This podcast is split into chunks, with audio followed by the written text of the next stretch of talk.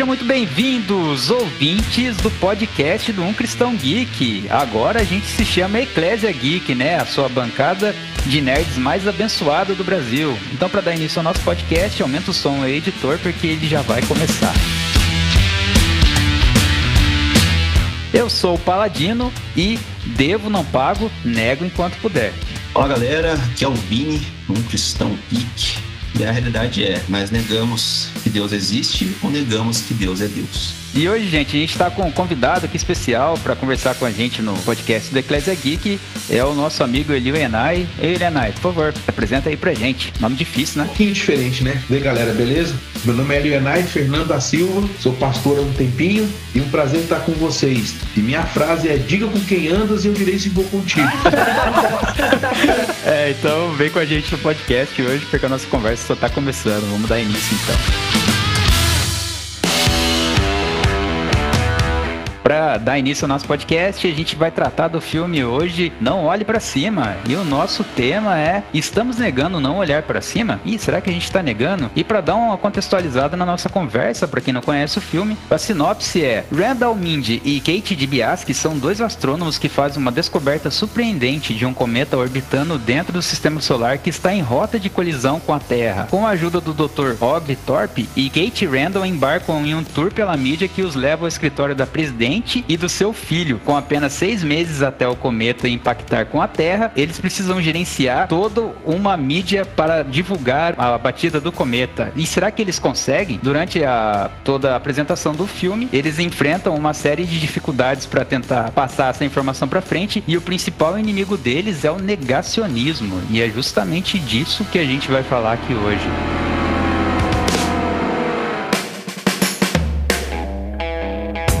E para introduzir já a nossa pergunta de entrada ao podcast, Vini, por favor, cara, qual é o conceito de negacionismo? Então, é, acho que se a gente for pegar aqui o mais básico, mais simples, você jogar no Google aí, você vai ver que o negacionismo é recusar e negar uma realidade cientificamente comprovada, ou seja, negar uma verdade, né? Acho que esse seria aí o termo negacionismo, né? Para isso que se encaixa, para isso que se usa esse termo aí, pelo menos por enquanto, né? Porque agora tudo muda, tudo muda muito rápido, né? Então, pelo menos por enquanto, esse seria um significado do negacionismo. É, cara, o problema do, do negacionismo que o filme apresenta, né? A gente pega o filme totalmente midiático e político, né? Ele bate de frente com, com. Ele faz uma crítica muito forte ao sistema político dos Estados Unidos e tal, e casou desse, desse filme criticar, né, atu, o atual cenário que a gente está enfrentando, que é o, o cenário pandêmico, porque teve todas aquelas tretas políticas, hum. né? A gente percebe que tem um lado e outro se debatendo para ver quem que é detentor da verdade e a palavra meio que acabou ficando gasta, né? Hoje a gente vive um conceito de, de sociedade hoje em que muitas palavras acabam ficando gastas. Então, o negacionismo hoje em dia uhum. tudo pode ser negacionista. A partir do momento que você é, não adere àquela, ao conceito de verdade atual, né? Se você está do lado oposto, automaticamente você acaba se tornando negacionista daquilo, mas não necessariamente significa que você o é, né? Hoje em dia a gente uhum. tem uma série, tem um certo, uma certa dependência da ciência ciência e até uma certa divinização da ciência, né? As pessoas têm a ciência como se ela fosse um deus, detentor de toda a verdade, uhum. todas as respostas. Uhum. E a partir do momento que você não se entrega aquilo, não concorda com aquilo, você passa a ser negacionista, né? Então você acaba ganhando esse emblema. Só que as pessoas esquecem que o conceito de religião, que Deus não deixa de existir só porque a ciência está em evidência. Você não deixa de ser uma pessoa inteligente e até científica só porque você tem uma fé. Hoje em dia as pessoas tentam atribuir o conceito de negacionista às pessoas que creem numa numa, divindade superior. Por exemplo, a gente que é cristão, acredita num Deus que está sobre todas as coisas e ele é detentor de todo o poder, automaticamente a gente nega a realidade. Ah, porque vocês estão negando a ciência que isso está crescendo e a ciência está aí é, mostrando que Deus, na verdade, não existe, que ele é só fruto da imaginação de vocês. Então, esse emblema de negacionismo fica muito forte dentro da gente, quando na verdade isso daí é só um sonho molhado dos esquerdistas que querem, né, tentar matar Deus aí. O que, que você pode contribuir pra gente? Ô, mano, eu sinceramente eu penso muito parecido com o que você acabou de falar. Porque hoje, a, uma coisa que o Vini falou, as palavras, inclusive, hoje estão mudando muito o uso delas. Eu tô com 47 anos, eu lembro que algumas palavras elas, a gente usava e usava muitos anos aquela palavra. Hoje, você falar algumas coisas hoje, por exemplo, você fala, ah, você é negacionista, já é um cara de direita. Hoje tá aqui, pelo menos no Brasil tá assim. Se você fala, eu sou negacionista, ah, então você é de direita. Exatamente. Virou isso. Daí, literalmente, o que eu olho para isso tudo, olhando para dentro do filme, era, é você olhar e entender que o que você falou, ah, o que eu creio não ofende e não tira a minha inteligência, eu não me faz menor por acreditar que existe um Deus que é soberano sobre todas as coisas. Eu não sou menor, eu não sou menos inteligente ou menos capaz, porque eu creio que existe uma força superior que tem o controle de todas as coisas e que tem o domínio de todas, de todas as coisas. Então, é a mesma coisa eu falar a hoje falar assim: olha, eu sou um cara que não acredito na gravidade. Eu falar que eu não acredito, que eu não acredito é uma coisa, mas a gravidade ela continua existindo. Exato. É igual hoje, né? A gente pega aí essa coisa dos terraplanistas, né? Não, tem sim, estão cuidando lá. Inclusive, você pode ver que ninguém consegue chegar nas bordas, tem navios que não deixam você chegar. Ele, na cabeça dele, para ele, aquilo é a verdade dele. E por mais que você tente conversar com ele, você não vai conseguir nunca derrubar o que ele acredita. Então, assim, eu, eu, eu, eu juntaria naquilo que eu acredito, um pouco daquilo que o Vili falou e que você falou. Que vive no mundo hoje, que você não pode discordar de nada, você não pode discordar de ninguém. A opinião sua, ela tem que ser parecida com os outros, porque a partir do momento que você discorda das pessoas, você é um negacionista. Acho que ficou muito, não sei se ficou fraco, não sei se pode usar esse termo, não sei se vocês conseguem me ajudar numa palavra melhor, mas ficou muito assim, ah, eu não sei usar um negócio, se você é um negacionista porque você não concorda comigo. E eu não consigo ver dessa forma de jeito nenhum. Cara, a Lara Brenner, que é uma professora de português, que eu sigo ela no Instagram, até ela é do Brasil Paralelo e tal, e eu acompanho muito o serviço deles, e ela fala uma coisa que é muito real. Ela fala sobre a, o poder dos adjetivos, né? E quando você pega um adjetivo e começa a utilizar ele para qualquer situação, você gasta o efeito dele. Eu não lembro, é o Suassuna, não lembro o primeiro nome dele, mas eu sei que ele é um escritor de, de uma, alguns livros muito conhecidos aí. Numa entrevista que ele tava dando, o cara pergunta para ele, fala assim, ah, você é, acredita na genialidade do Chimbinha? Aí ele fala, cara, se você gasta a palavra genial com Chimbinha, o que, que você vai dizer de Beethoven? Tipo, se você tá chamando o Chimbinha de genial, qual que é o adjetivo que você vai, vai utilizar em Beethoven? Ele dá esse, né? Porque você tá gastando o poder daquele adjetivo, né? Então, a partir do momento que você pega o negacionismo, né? Ou negacionista, que hoje em dia a gente é aqui igualzinho fascista, é, nazista, né? Esses, todos esses istas da vida. Então, a partir do momento que você gasta ele com pequenas coisas, na hora que aparecer uma situação em que ele deve ser encaixado, porque deve ser uma situação, ele deveria ser utilizado numa situação escabrosa justamente para evidenciar aquele problema, você acaba gastando tal força que na hora que aparecer uma situação dessa, ele só vai ser mais um. Ah, é só mais um nazista, é só mais um fascista, é só mais um negacionista, né? E hoje em dia negacionista é tudo, cara. Tem um pequeno problema, Kant já criticava isso, que até o próprio é, Aristóteles, né, se eu salvo engano, é, ele também contestava isso de que a gente tem a ideia de que o cientista, né, é o cara que só porque ele tá pautado pela ciência, ele responde todas as coisas. E às vezes o cientista é só um cara cheio de base, né? Cheio de dados errados, né? Um cientista, nada salvo o cientista de poder falar uma besteira. Cientistas também erram,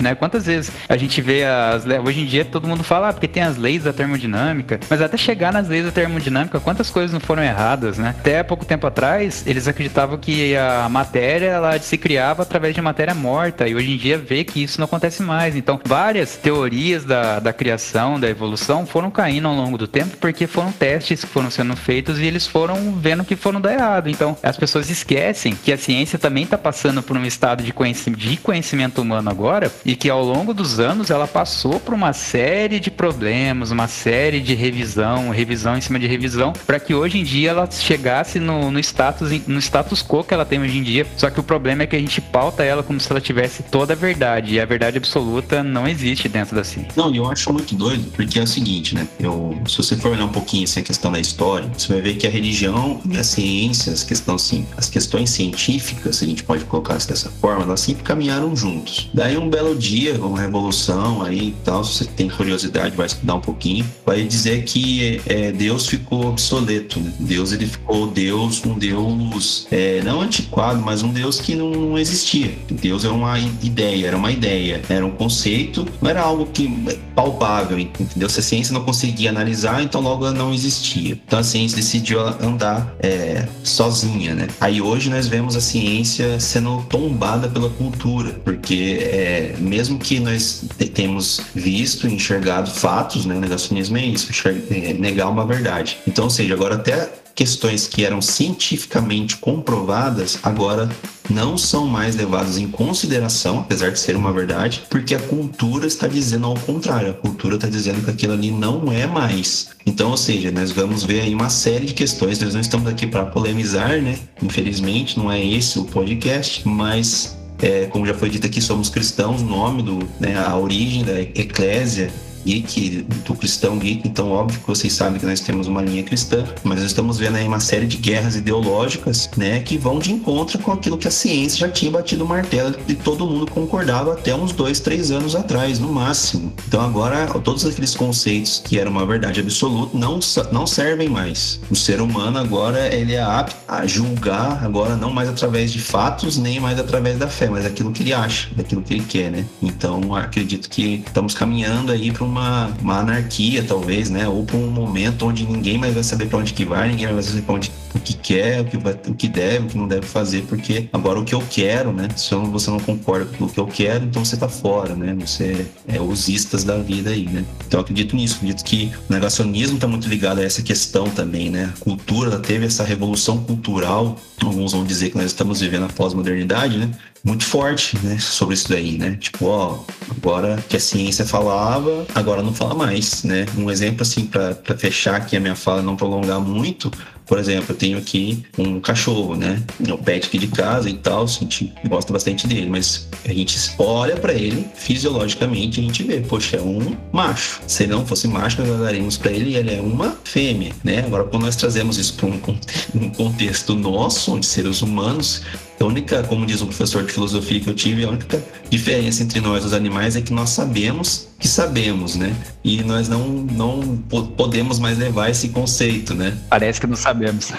não podemos mais levar esse conceito agora, não existe mais isso. Uma coisa que eu vejo dentro disso que o Billy está falando, por exemplo, esses dias eu vi uma pessoa falando assim: ah, o mundo tá pior. Eu não acho que o mundo tá pior. Eu só acho que hoje a gente tem internet, tem celular que filma tudo e grava tudo. O mundo sempre teve feio, né? No sentido assim de coisas ruins acontecerem. A diferença é que hoje os caras jogam um míssil na Ucrânia e você tá vendo quase ao vivo. Com as câmeras você consegue ver. E entra coisas que a pessoa, literalmente como o Vini estava colocando, você começa a perceber que não é mais o que você sabe, é o que você acha. Então, o cara, o Facebook, as redes sociais, eles deram esse poder de você escrever lá e você escreve o que você acha, o que você entende e pronto. Então, eu, eu, aconteceu comigo uma coisa, tem dois anos, eu não tenho mais Facebook já tem um tempo. Eu tinha um Facebook e eu fiz, eu escrevi, por aí escrevi uma frase, umas duas frases, se não me engano. Eu escrevi assim: você conhecer o reino de Deus e não vivê-lo é como um gordo que conhece todas as dietas, mas continua gordo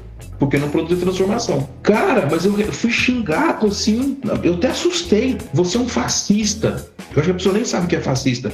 Você é um fascista. Eu sou, eu sou gordo é porque eu tenho doença. Eu fiquei pensando, não, eu não quis ofender ninguém. Aí eu até respondi, minha esposa falou, não responde não. Eu falei, cancelei no Facebook. Não, não tô com paciência para isso. Porque assim, as pessoas, em primeiro lugar, elas são, ele é analfabeto funcional. Aberto, ah, ah. ele lê ele não entende o que ele lê. Aí ele acha que ele entende e ele fala. Você escreveu algo, ele vai lá e entende aquilo e pronto. Ele entende aquilo.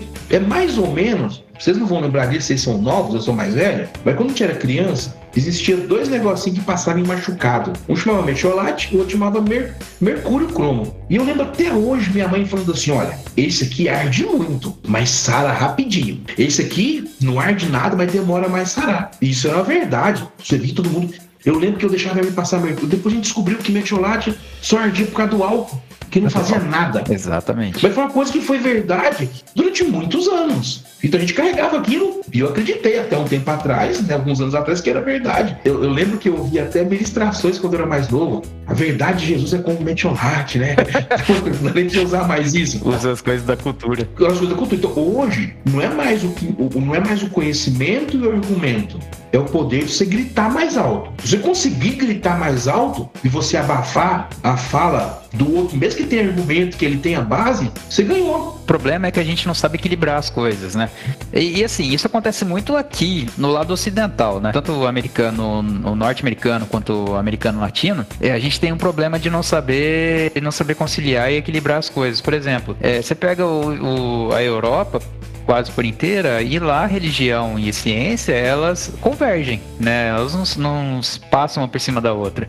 Essa briga identitária, essa pauta é, ciência versus fé, Deus versus ciência e tal, isso acontece muito aqui. Por quê? Porque tem um braço muito forte aqui de identitarismo, de pessoas que estão muito mais preocupadas é, com, com raízes que elas mesmas não sofrem, né? Porque você vê que é, o maior problema hoje em dia são as pessoas tentando importar sofrimentos que elas mesmas não tiveram. A guerra que existe hoje por causa disso é porque as pessoas querem sofrer coisas, querem sofrer hoje coisas que elas não sofreram anteriormente e que muitas vezes não, elas não querem superar porque existe um estado de direito muito colocado dentro da cabeça da gente, né? Então você vê pessoas, pô, a gente não consegue é, harmonizar a ciência e a fé. Só que eu gosto muito do Adalto Lourenço, apesar de dele ser muito criticado, né? Porque ah, ele é criacionista de, do, do design inteligente, não sei o quê, é quase um terraplanista. Eu, eu cara, pra mim é mó besteira isso. Eu escutei pouco tempo atrás alguém falando um negócio disso, assim, que se a pessoa estiver me escutando, saiba que você falou besteira, porque o cara é um. O cara é estudado, ele, ele, ele sabe do que ele tá falando. Então, se você, se você não leu os livros dele, vai lá e lê o livro dele, porque é muito bom. E ele tem uma frase que eu acho muito bacana, que é a ciência devidamente estabelecida e a, fé, e a Bíblia é perfeitamente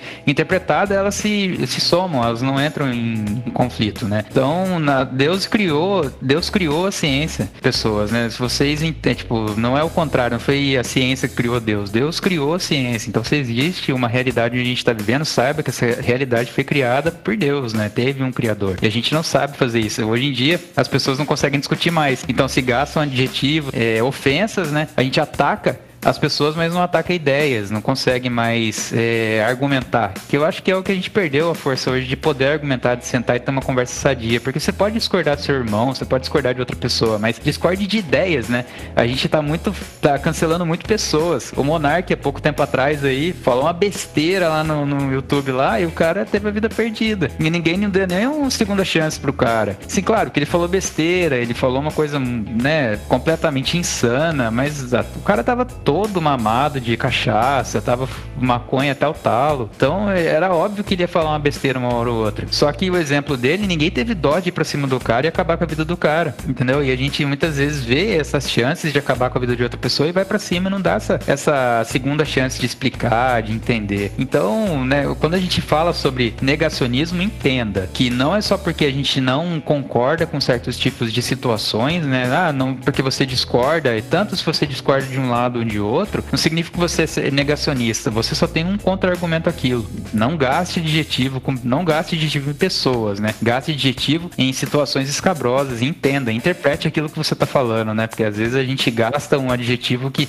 nem serve para aquele momento. Isso aí encaixa muito bem com a parte quando é, o, o professor e auxiliar dele lá no filme começa a falar: olha, tá vindo um cometa. E o pessoal fala assim: olha a faculdade que ele estudou, é ruim. A faculdade que ele estudou é ruim. É a de homem, né? Então, em vez da pessoa atacar o problema, ataca a pessoa. Em vez, em vez de ter um argumento pra falar assim: não, calma aí, vamos ver o que você estudou, vamos ver. Não. E a faculdade dele é ruim, então a faculdade dele é ruim, a gente não pode nem ouvir o que ele falou. Porque, porque a faculdade dele não é boa. Porque você vê que não tem. Aí você olha, mas você, o que você falou é o que acontece hoje. É, não é, não é um argumento, não é contra-argumento, é totalmente ad hominem, né? Você vai lá e xinga a pessoa, né? E um lance, um lance do filme, né, que, que me, me saltou os olhos, é, é nesse, nesse mesmo, nessa mesma cena, né, você vai perceber também como é, é banal a, as prioridades humanas, né? Ah, vai cair aí um, um meteoro, né? Por isso que eu acho que o negacionismo, ele, ele se tornou algo muito forte. Por quê? Porque as prioridades humanas se tornaram algo banais, né? Por quê? Porque é, banal, lembrando aqui, galera, é normal, tá? Crime banal, a pessoa acha, meu Deus, não, é banal significa normal. Ela pergunta, né? Ah, mas falta quanto tempo para as eleições? Três semanas. Ela fala, ah, então, ah, vamos fazer o seguinte, vamos falar que é 100% de certeza, não. Vamos jogar aí para uns 70%. Os caras, não, mas não é isso, é, é 100%, isso vai acontecer, não é potencialmente. Não, mas peraí, a gente não pode falar para as pessoas que vai acontecer uma catástrofe que elas têm 100% de chance de morrer, não. A gente não pode dizer isso para as pessoas. Então, ou seja, é, a, as prioridades, é aquilo que o Janai colocou aqui muito bem, né? Quem grita mais alto, ou seja, hoje nós temos aí a mídia. É óbvio que a mídia ela não é mais é,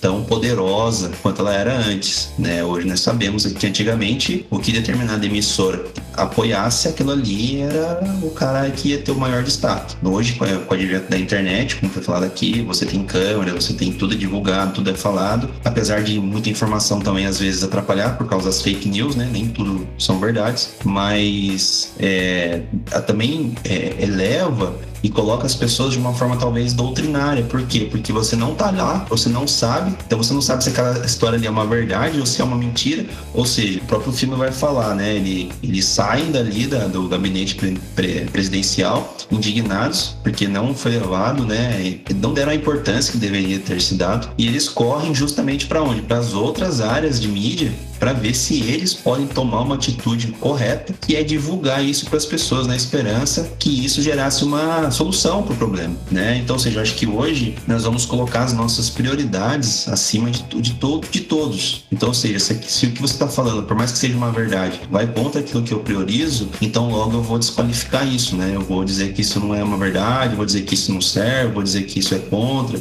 vou dizer que eu não gosto, vou dizer que você é mentiroso, vou dizer que, enfim, é onde eu vou querer julgar, né? Ah, você. Eu vejo muito isso no meio, no nosso meio, né? Mas você estudou na onde? Mas você já leu a Bíblia quantas vezes? Você sabe, e você fica.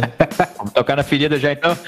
Quem que é a sua paternidade? Quem que é, quem sua, que é paternidade? sua paternidade? Quem se caminha com quem, né? É, quanto tempo você é convertido? É, mais ou menos por aí. É, é complicado, cara. Esse negócio mesmo ele vem muito forte, né? Mas eu quero ainda o decorrer e colocar mais uns pontos aqui. Se eu falar agora, vai adiantar outras perguntas. Essa próxima pergunta vai dar o wise pra gente entrar onde a gente quer. Porque eu também quero criticar um pouco internamente, né? Porque só criticar fora é fácil, né? Também existem coisas que, que dentro dá pra, dá pra criticar, né?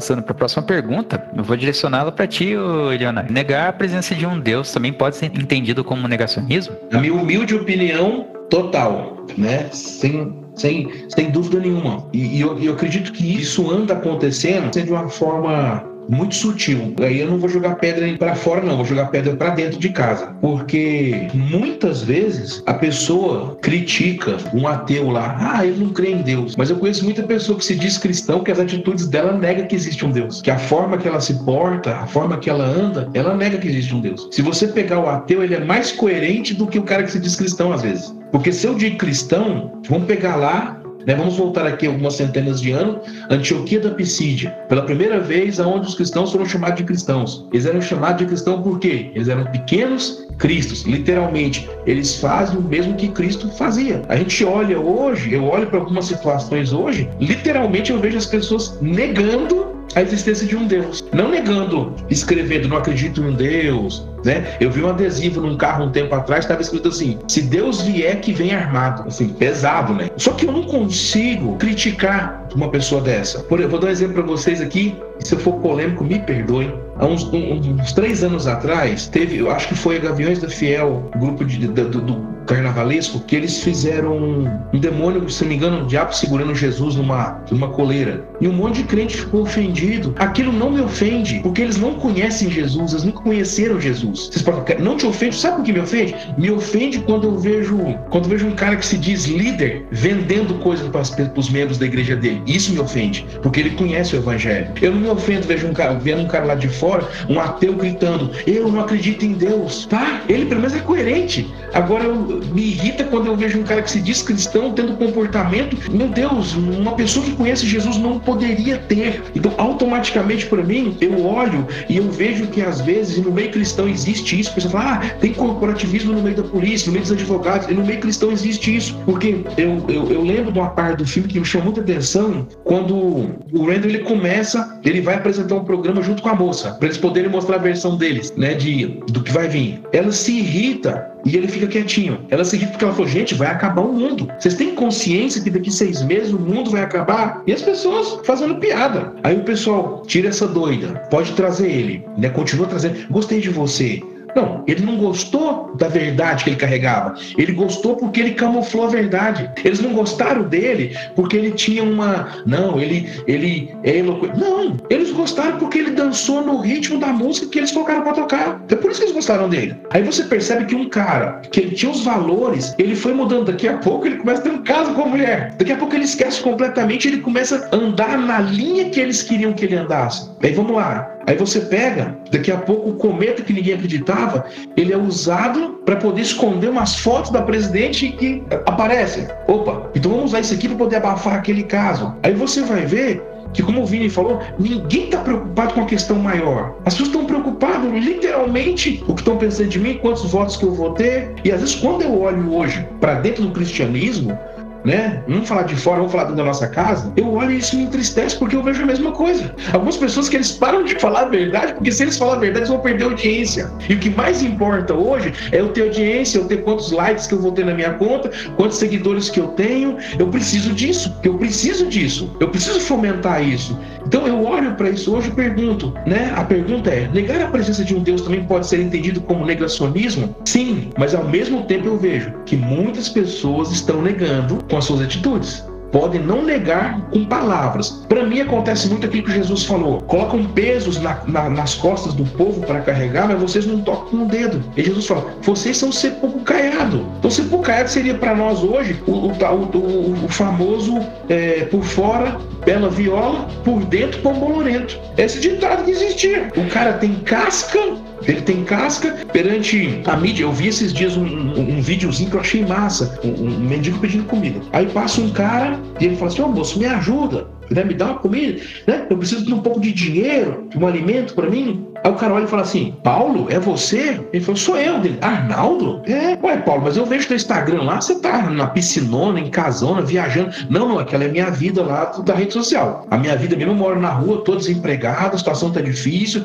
tô sem comida. Então eu olho hoje, a sensação que eu tenho hoje é bem aquilo que filme, apesar de muita gente não ter gostado do filme, eu gostei por causa disso, porque eu falo assim: é bem aquilo. Eu preciso vender uma imagem para as pessoas. Então eles se prepararam para vender. Então eles queriam usar aquilo ali para poder ganhar a eleição. Eu preciso disso. Elas não estavam preocupadas se as pessoas iam morrer de verdade, se o mundo ia acabar de verdade. Eles não estavam preocupados com isso. A preocupação era o que, que eu vou ganhar com esse cometa vindo para cá? O que, que eu vou ganhar com o anúncio desse cometa? E é tão assustador Vini e Paladini é tão assustador que eles colocaram isso acima do valor das vidas. Isso que me assusta. Eles colocaram acima de tudo. Eles não pararam pra pensar, gente, calma aí. Pode morrer algumas pessoas, pode morrer o mundo todo, pode morrer. Não, eles não se preocuparam com isso, eles se preocuparam apenas em permitir né, que a gente precisa usar isso para alguma forma. Como que a gente pode ganhar alguma coisa com isso? Aí eu olho para isso e vejo que isso tromba com o evangelho. O evangelho ele diz: se você, você tem que perder a sua vida. Quem perde acha. Aí eu vou lá para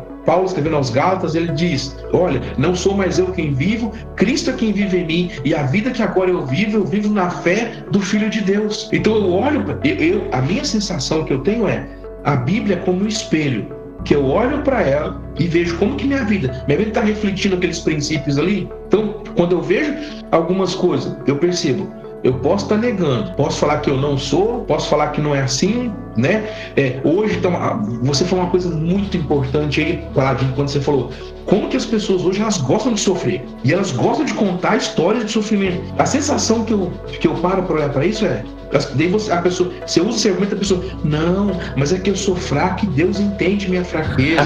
não tô dizendo que, eu não estou dizendo que Deus não te acha. Cara, a Bíblia, a Bíblia, para mim, ela é um livro de segunda chance. Como você falou aí que fizeram com o monarca. O cara falou uma besteira, falou, mas acabou, crucificou, matou e pronto. E o nível que nós estamos vivendo hoje é esse. Então, quando eu olho para isso, eu falo assim: opa, só um pouquinho. Será que eu falo tanto de um Deus, mas será que eu creio nele de verdade? Porque se eu crescesse nele de verdade, minha vida seria um pouco diferente. Eu seria um melhor esposo, eu seria uma melhor esposa, eu seria um melhor pai, eu seria um melhor filho, eu seria uma melhor mãe, eu seria um melhor amigo. Será que é de verdade? Daí, às vezes, como cristãos, a gente se tranca no nosso mundinho, porque a gente inventou que Jesus é evangélico. Eu queria saber, acho que nem Jesus, eu queria saber, ninguém contou isso para ele. Mas a gente inventou que Jesus Evangelho, a gente coloca ele numa redoma e se as pessoas não andarem segundo aquilo que nós ditamos, elas não pertencem a Jesus. Então, se eu olho para esse filme, para mim esse filme é claramente o que eu vejo às vezes dentro da igreja. Então, deixa eu parar de falar aqui. Falei demais. Passa a bola aí.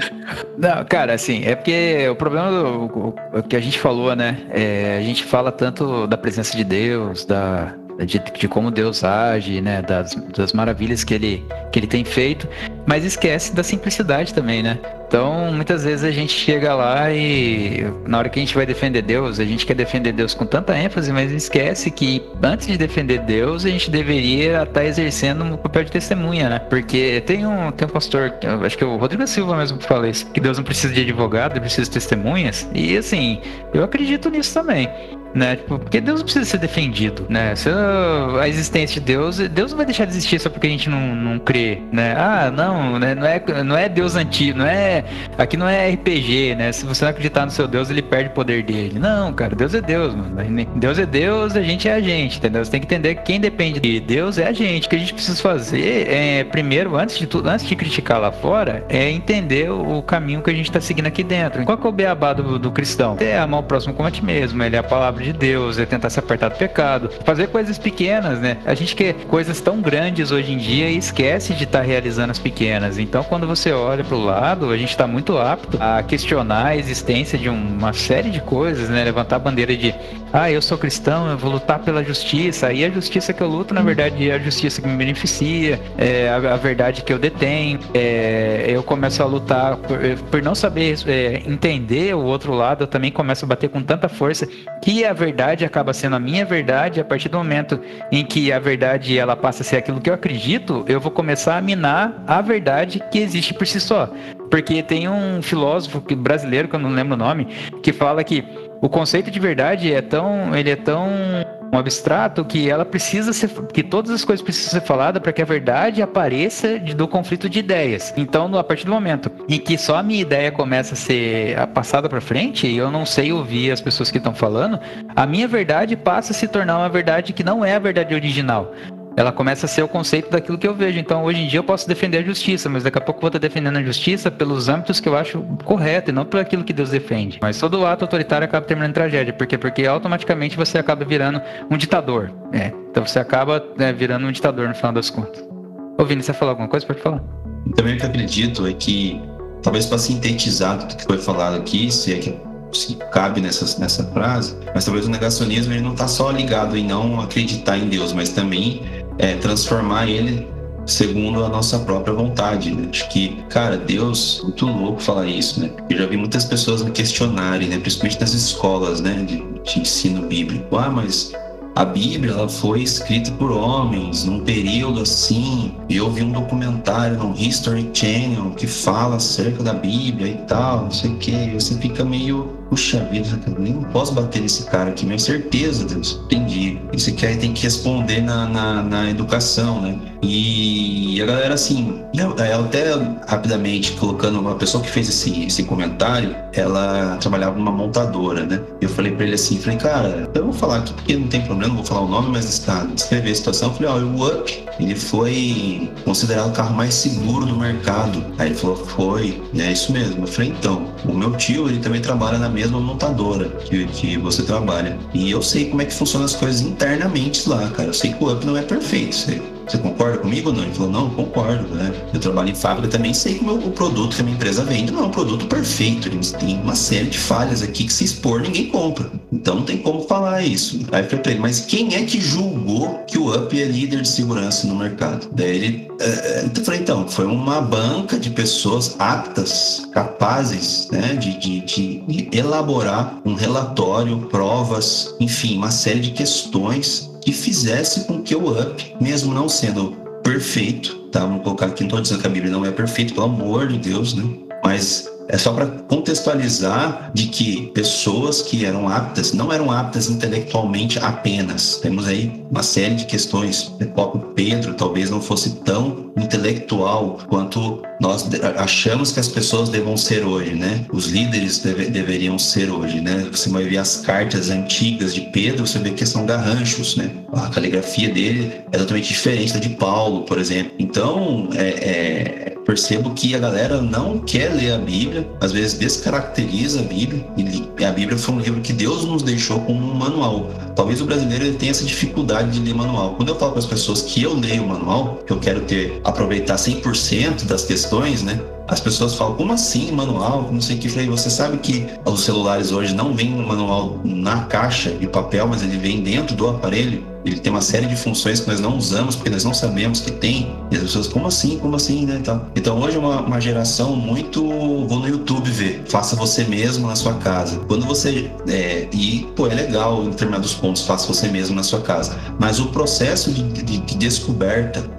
para você realizar aquela atividade, ele se perde. E é justamente nesse processo que as, muitas coisas aconteceram, tantas outras coisas foram descobertas também. Não somente o, objetivo, mas outras coisas através do estudo que foi feito a partir dali. Então, eu acredito que o negacionismo hoje dentro da, da, da, da questão cristã Começa pela ramificação enorme que se tem, né? E antes mesmo de que ache que, que né, tudo tem essa ramificação, né? Acho que se é que a gente pode dizer que foi, né? Talvez uma estratégia aí do, do pata rachada foi justamente essa, né? Não vamos querer tirar a galera, mas vamos dividir a galera lá dentro mesmo. Vamos colocar ideias na cabeça da galera. Corrompe e mantém lá dentro, né? né? E fica ali dentro. Eles acham que vão estar seguros, mas na verdade estão bem distantes daquilo que Deus de fato é. Eu acho que esse é um, um grande lance. Eu acho que se Paulo hoje entrasse nas igrejas, né, vamos colocar um exemplo também, só uma ilustração, ele falaria, galera, vim aqui falar para vocês o Deus desconhecido. Eu tô vendo que vocês são religiosos. Eu tô vendo que vocês têm culto, tem banda, tem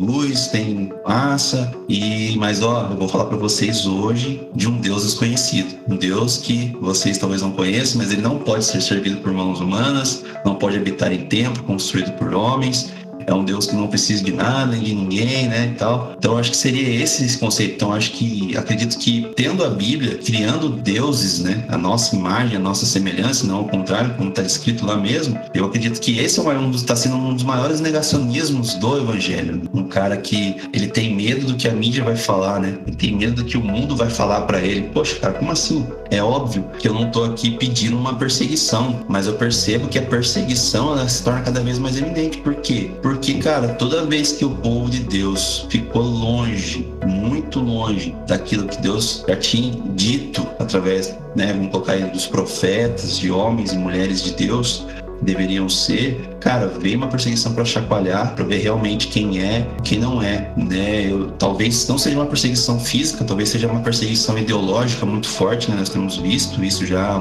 talvez uma ponta do iceberg já começando, mas é, eu percebo que que tá à porta já para acontecer isso, porque é uma galera que tá muito fora. Eu posso dizer que aquela revolta, talvez o, o eu descrevi a, a, palavra aqui, o surto, né, da, da menina dos Jogos Vorazes, eu não vou lembrar o nome dela, mas eu lembro do filme Jogos Vorazes, ela, cara, ela tem o mesmo lance que o Evangelho gera em nós. Mano, vocês estão doidos, vocês estão vivendo uma vida e, eu tô falando um negócio aqui sério, cara, é negócio de vida ou morte. E Jesus ele vai voltar, cara. Não, mas pera aí, cara, eu tirar uma foto aqui do meu cachorro pra pôr aqui no Instagram dele latino aqui, pô, que vai virar. Pera aí, daqui a pouco você fala disso aí de Jesus, que Jesus vai voltar ou não. Então acho que esse é um impacto muito grande. Enquanto a galera tá ali, ah, né, tal, e, poxa, e, Jesus, mano, e me lembra um pouco de Noé, né, cara? Pô, o pessoal se, se casava, o pessoal vivia, né, a sua vida normalmente, e o filme é muito louco que ele mostra isso diversas vezes. Ele vai mostrar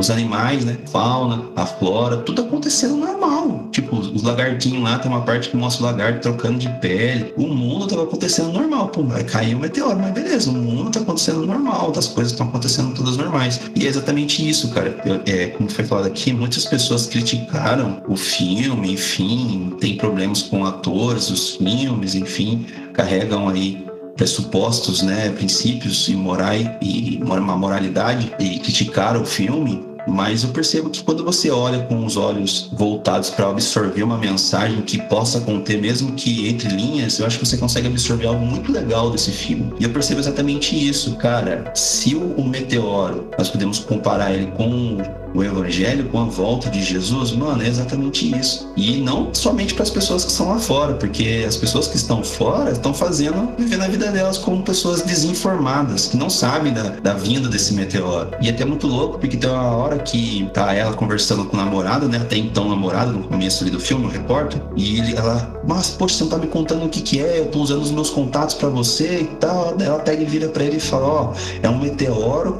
que vai vir e vai destruir a Terra. Aí tá passando uma mulher nisso, né? E ela olha pro lado e fala, como é que é? O que é que você falou? Aí ela vira e fala, ah, de videogame. Ah, tão legal. Eu acho que é muito disso também, às vezes, né? Ah, o evangelho, ah, aqueles povo alienado, antigo, que fica ali, né, em Jesus até agora não voltou. Minha bisavó falou que Jesus ia voltar e até agora não voltou. Então acho que isso daí só pode ser uma mentira, né? Eu quero viver minha vida conforme eu que eu julgo que é certo. Exatamente. Então é, é um, um, um, lance muito forte, cara. Se você olha isso, isso é tanto para os de fora, porque quando porque, né, lendo Apocalipse, apesar de ser um livro muito enigmático, vai dizer que ali todo joelho se dobrará e toda língua confessará que Jesus é o Senhor, né? Ele é o Cristo. Mano, é a mesma coisa. A hora que o meteoro ele, ele aponta no céu, onde já não precisa mais de telescópio, onde mais não precisa mais de nada, dá para você ver a olho nu. Aí você vai ver, poxa, cara, não é uma briga de informações, poxa, aquilo ali é uma verdade. Agora não tem um lado certo, não tem um lado errado, é uma verdade. Talvez aqui, é, quando tocarem as trombetas, né? Não sei como é que vai ser, não vou dar aqui minha a minha linha teológica de como vai ser para não polemizar também. Acredito que quando tocar ali as trombetas, vamos colocar dessa forma, e a galera começar a perceber que, peraí, o meteoro pontou lá em cima, cara. Agora eu tenho certeza que eu vou morrer. E vai ser um lance tão louco que é, todos vão entender que Deus é justo. E quem tá lá, quem vai sofrer com a queda do meteoro, sabe que é merecedor daquilo, tá ligado? Nossa. Isso é muito louco, né, Pior. né, cara? Então acho que. Vou fazer uma pergunta aqui.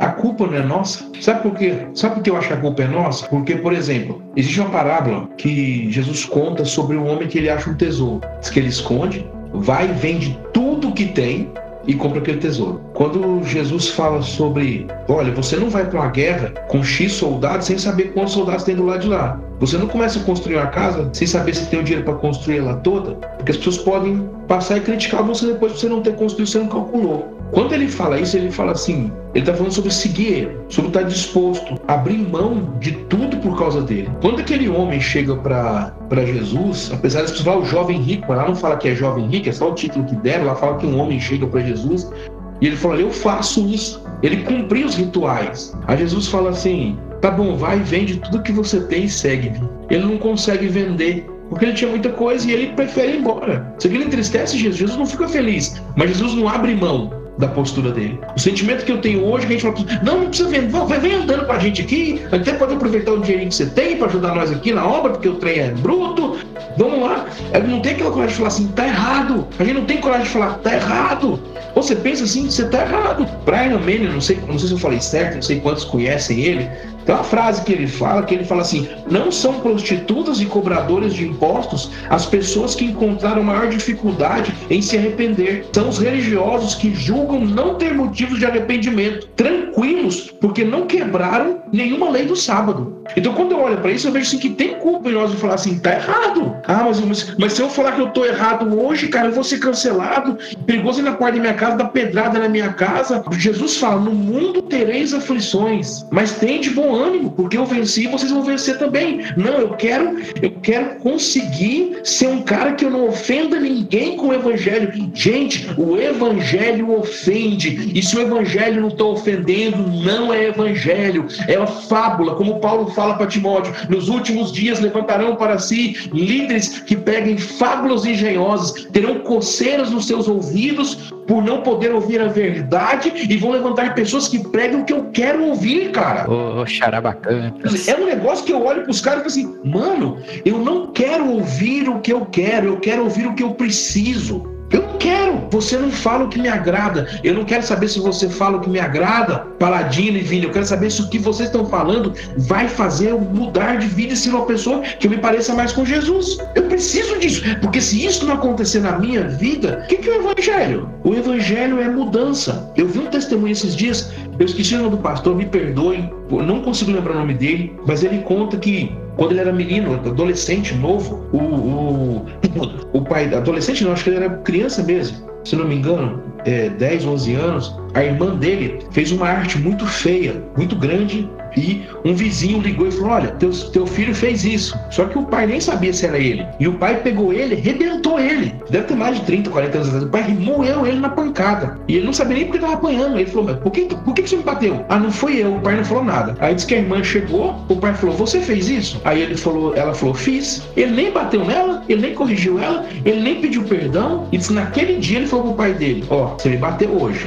Mas a próxima vez você encostar a mão em mim, eu vou te arrebentar. Ele ficou, virou um cara brigão, foi crescendo. E quando ele tinha 15 anos, disse que um amigo estava na casa do pai dele e ele, e, o amigo, e ele pegou um cigarro de propósito do amigo e começou a fumar o cigarro. Quando ele começou a fumar o cigarro, o pai dele olhou para ele. Quando o amigo saiu, o pai dele foi pro lado dele, né? Querendo bater. Ele levantou e falou assim: É hoje que eu te quebro a cara. Diz que o pai dele, quando o pai dele percebeu o nervo que ele tava, o pai dele correu. A mãe dele se colocou na, na porta, assim, da, da casa, da, do quarto, né? E falou: Você não vai bater, não. Ele falou: Por amor à senhora, eu não vou bater, não. Mas fala com ele, pra ele nunca mais falar comigo. Isso ele tinha 15 anos quando aconteceu isso. Com 19 anos, ele foi um retiro de uma igreja. Ele conheceu Jesus. Quando ele voltou, a primeira coisa que ele fez é falar assim: Pai, me perdoa. O pai dele não falou nada. Passaram-se oito meses, o pai dele chama ele no quarto. E o pai dele fala assim: Eu quero entregar minha vida para esse seu Jesus. Porque o que aconteceu na sua vida, só Jesus podia fazer na vida de alguém. E o pai dele, e ele conversa com o pai dele, e o pai dele fala assim: Eu quero me batizar, eu quero que você me batize. Ele fala: Não, pai, eu não posso batizar, eu sou novo. Pai, não é assim que funciona. E eu olho para isso hoje, o que eu sinto hoje é que falta isso. Eu preciso ser alguém como a moça que teve coragem do namorado virar as costas, de todo mundo virar as costas, mas ela falou: não vou deixar de falar a verdade. Eu não posso ser. Como, como que é o nome do cara? Me ajudem. Randall, que é o Leonardo cara. O Randall. Eu não posso ser como o Randall, que me vendi me vendi, daqui a pouco eu era um cara fiel, daqui a pouco eu tô traindo minha esposa. Eu, tô, eu me vendi pro sistema porque o sistema, ele me ama, todo mundo me segue, meu, meu número de seguidores. Você viu que ele ficava lá? Não, estou aqui no Facebook respondendo as pessoas, estou aqui na minha rede social. Cara, aquilo turbou a mente dele, ele achou aquilo maravilhoso. Só que ele esqueceu, ele esqueceu literalmente daquilo que era principal. E só vou falar isso aqui para poder parar de falar, Paladino e vir. O que você falou agora há pouco, Paladino, você falou uma coisa sobre a gente começa a achar a nossa verdade. Alcione Emerick, ele fala uma coisa que mexe muito comigo. Ele diz assim, assim: nossas crenças são grandes lentes através das quais interpretamos o mundo. Você não consegue ver a realidade tal como ela é, e sim a realidade enviesada contaminada pelas suas crenças. Por isso, faz bem às vezes duvidar das suas conclusões. Sabe-se que transtornos mentais tem como característica uma forma rígida de se pensar e de se enxergar na vida. Exatamente. Então, meu amigo, se você é um cara que você não consegue ouvir ninguém, você está num caminho de ter um transtorno mental. Então, a gente precisa aprender isso. Então, um evangelho que ele não vem na minha vida e causa uma mudança, como a história desse pastor que eu contei, que o próprio pai falou: Eu quero o seu Jesus, porque ele mudou você. É o evangelho que as pessoas têm que olhar para mim e falar assim: Poxa, Lenai, o que você vive, o que você é, o que eu te conheço, eu quero o seu Deus. É o maior testemunho que a gente vai ter. E mesmo que vou levar pancada. Mas se for levar pancada, Jesus levou, vou apanhar também. As pessoas estão. É que assim, o, o, o, problema, o problema, cara, é. E eu volto a falar isso, já falei em outros podcasts aqui, que a gente teve um problema com a, teologia que chegou no Brasil nos anos 2000, foi uma teologia muito problemática. Aí teve toda aquela treta da, da teologia da prosperidade, né? Que ora para conseguir não sei o quê. Então as pessoas, elas trocaram as bênçãos de Deus, né?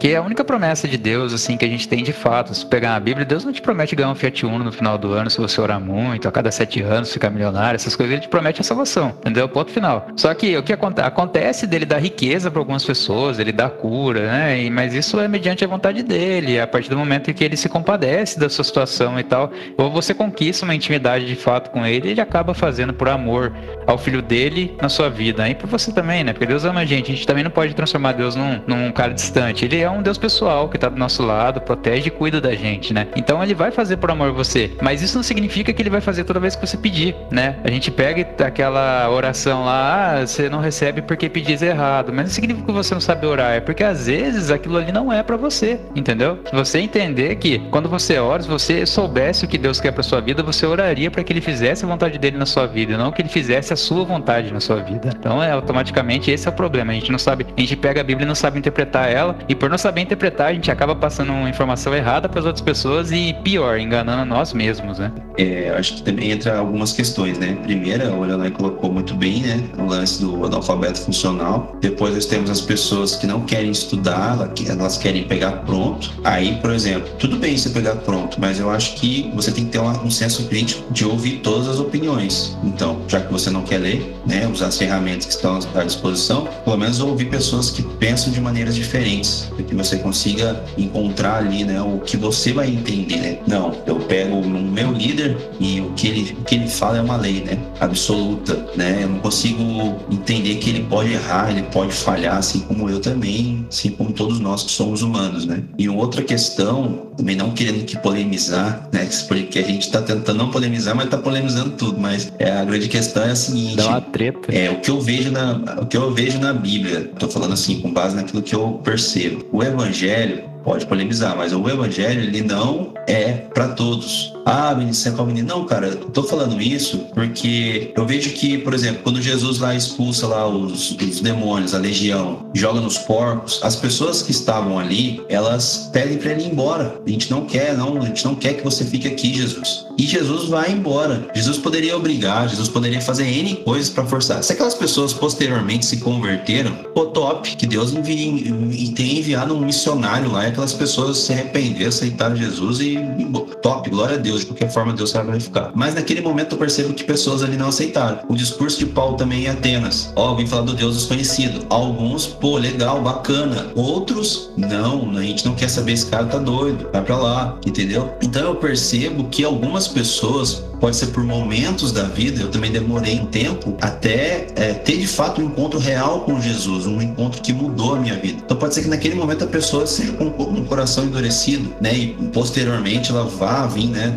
Deus tocar no coração dela e ela, enfim, conhecer os caminhos do Senhor. Mas eu percebo que não é nem sempre isso vai acontecer, né? O próprio Cristo vai dizer, cara, eu vim trazer a espada, né? Enfim, essa questão da separação, essa questão do confronto. Lá em Lucas, tem lá, ó, aquele que quer vir após mim, nega-se a si mesmo dia a dia, tome a sua cruz, querido. Cruz não é um, uma unha encravada que a gente tem, não. Esse, essa questão do, do sonho americano que foi colocado no nosso coração de uma maneira muito forte, que a gente tem que ter casa, que a gente tem que ter tudo, né? Para ser alguém, para ser alguém de, de, de relevância, onde você mora, né? Ou qual seminário você é formado. Quem é você na fila do pão, né? Quem é você, né? Quantos demônios você já expulsou? Tem umas paradas assim, né? né? E não é assim, cara. Eu acho que o evangelho ele é algo transformador. Por que eu tô falando isso? Para trazer um conforto, se é que é possível, para as pessoas que têm de alguma forma medo de anunciar o evangelho devido às represárias das pessoas. Poxa, Jesus, quando ele enviou ali os discípulos, ele vai dizer assim: cara, vão, não levem nada, Deus vai te vai conduzir vocês, vai pôr palavra na boca de vocês, e a cidade que não receber vocês, sacode a poeira dos teus pés como um protesto e vai embora. Vai falar com aqueles que então vão, vão receber o evangelho naquele momento. Então que a gente não possa assim se envergonhar, sabe? Sacudir a poeira dos pés e, meu, vamos, vamos para frente para aquelas pessoas. Eu li um livro do Francis Chan, chama-se A Carta, Carta às Igrejas. Esse livro é um livro horrível, é um livro que bate na gente assim, dá vontade de mastigar o livro, de tão forte que ele é, a mensagem que ele é totalmente, meu, é, é, um, é um negócio, cara, foi uma ferramenta de Deus, sabe? Que todos os, os líderes possam ler esse livro, é um livro muito bom. E ele fala, cara, eu oro não mais para aquelas pessoas que não querem nada, mas eu oro para que Deus traga os meus irmãos, porque quando a gente está em família é outra questão. A gente enxerga os nossos defeitos, a gente pelo menos deveria ser assim, né? Enxerga os defeitos uns dos outros, sabe que o cara é isso, que a pessoa é aquilo, mas mesmo assim no final a gente entende, cara, ele é meu irmão. De qualquer forma, eu vou apoiar ele, sabe? Ele vai entrar na briga ali, poxa vida, talvez até ele esteja errado, mas é meu irmão, vou fechar com ele, vou bater nele. Não vou bater nele agora, na hora da treta, eu vou ter que ajudar ele. Depois, quem sabe, eu dou umas tapas nele, mas agora eu tenho que fechar com ele aqui, senão ele vai apanhar e não é o, o ideal. Então, eu acredito nisso. O famoso avivamento, talvez, né? Pra galera ter. É, é, teve agora, né, um movimento muito forte, né, que lotou estádios de futebol. Cara, eu, eu não espero que todas aquelas pessoas que estiveram ali saíram missionárias, mas eu, eu, eu sei que saíram pelo menos 10, que seja, Deus tocou verdadeiramente o coração daquelas pessoas e aquelas pessoas estão fazendo a diferença na vida de outras pessoas, trazendo os irmãos para cá. Isso já é maravilhoso, cara. Então que a gente sabe, a galera não ficar pensando o que vão falar, né? Porque, poxa, o Jesus vai falar, se chamar o, o, o mestre de, de Beuzebu, é. o que, que, vão falar dos seus servos, né? Ele usa esse, esse, esse termo. É sem, sem massagem mesmo. Não tem sonho americano, casa e carro, não. Tem a salvação, se quiser. Se quiser também, pode correr atrás do carro né? da casa também e boa. Aproveita daqui a pouco o meteoro tá vindo aí. Daqui a pouco o meteoro tá vindo. Eu costumo dizer que a cruz não é anatômica. A cruz é não é anatômica. A cruz ela não, ela não se molda a mim. Então, o que você falou sobre o evangelho dos anos 2000 é o que está acontecendo muito hoje. E para mim ainda continua esse resquício. A pessoa ele vai para Jesus, Jesus virou Papai Noel. E ai de Deus se ele não fizer todos os meus caprichos. Ele morreu na cruz para mim ter um carro novo, um emprego melhor. Ele morreu na cruz para que eu possa ter uma férias, umas férias melhor. Não é errado você ter o carro, não é errado você ter a casa, né? Agora, quando você acha que o objetivo da cruz foi isso, daí, mano, o salário com Jesus não é aquelas coisas. Mas a aposentadoria é coisa do outro mundo. Literalmente, né? É. É, verdade. Aposentadoria é coisa do outro mundo. Carreira, carreira a longo prazo, né? É, literalmente, né? A previdência privada vai te pagar para sempre, meu amigo, né?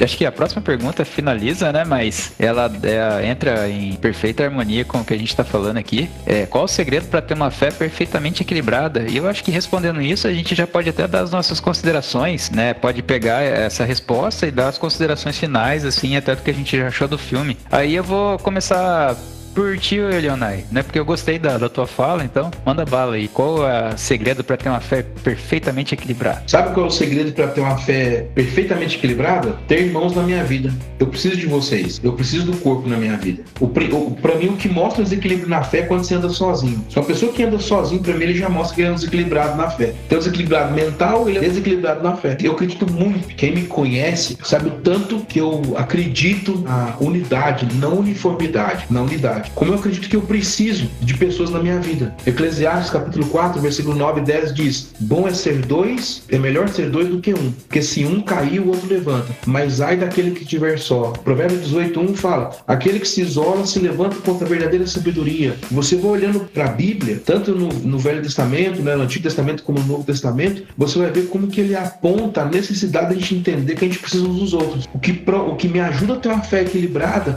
Vai ser que às vezes aquele meu irmão vai me puxar e falar assim, calma que você tá indo muito rápido. Vai ter aquele outro que vai me, às vezes vai ter que empurrar e falar, vai um pouquinho mais depressa porque você está muito devagar, eu não me isolar, porque eu acho, eu acho, eu gostei muito daquela parte final quando no rendo e, as, e eles voltam para, ele volta para casa dele, ele pede perdão para a esposa dele, você mostra para mim um, um, Deus que dá uma segunda chance e ele, os amigos e eles, e eles fazem uma coisa que eu acho maravilhosa. O que, que eles estão fazendo? Sentado numa mesa, tendo comunhão, conversando eles dão as mãos, eles oram ali, você vê aquilo, tudo acontecendo, né? Você que assistiu, você vai lembrar disso. Isso mexe muito comigo, porque é, eu olho para a Bíblia e eu não consigo entender uma Bíblia que eu vivo isolado. Inclusive, se você é desigrejado, toma vergonha na sua cara, por favor, e saia dessa situação que você tá, porque você tá em pecado, você tá sozinho, e o teu fim vai ser um desequilíbrio de fé. Tô falando isso com muito amor e carinho, porque quem ama fala a verdade. Se eu esconder isso, prova que eu não te amo. E por te amar, mal, eu quero que você escute isso. Ah, mas me feriram. Ah, mas tem um monte de história disso. Eu podia te contar um monte de coisas que já fizeram comigo. Mas eu nunca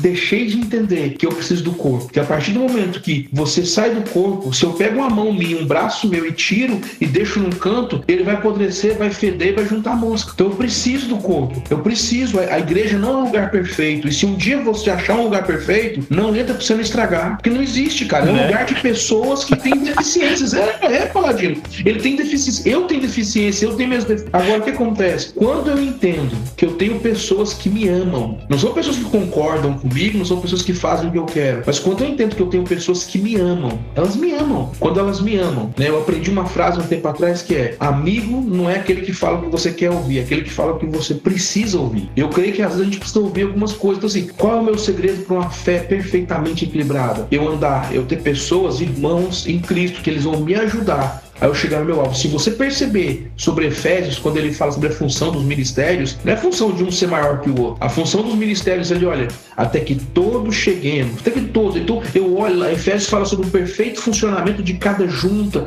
de cada parte do corpo. Então, eu entendo assim: olha, eu sozinho não sou nada. Agora, nós juntos, nós podemos muita coisa. E o poder que nós temos é tão grande que lá em Gênesis capítulo 11, quando eles estão construindo a Torre de Babel, o próprio Deus fala assim: desçamos, fazer confusão na linguagem dele, porque eles têm um intuito no coração e não há limite para eles. Então, o próprio Deus reconheceu que quando um homem se junta com um propósito, sendo para o mal ou para o bem, ele consegue. Então, eu entendo que o princípio, o que me ajuda a ter equilíbrio no reino de Deus, é quando eu posso ter vocês na minha vida e pessoas que vão tocar na minha vida. E tem horas que vão dizer parabéns, mas tem horas que vão dizer assim, Helena, então a vergonha na sua cara, o caminho que você está indo tá errado. Então eu, eu, eu resumiria, parece muito simplório resumir tudo isso, mas eu resumiria, eu preciso de vocês como meus irmãos na minha vida. Eu sozinho não consigo. Viu, Wellington? É isso aí, cara. Não seja um desigrejados. O Vini sabe o que eu tô falando. Piada interna? É. Piada interna? Ele pensou a mesma coisa que eu, certeza. Esse Wellington não vai gostar de mim, eu já percebi. Wellington, eu te amo, eu não te conheço, mas eu te amo, tenho certeza disso. Tá convidado pra tomar um café na minha casa, ele mora longe de mim? Lógico, lógico, caramba.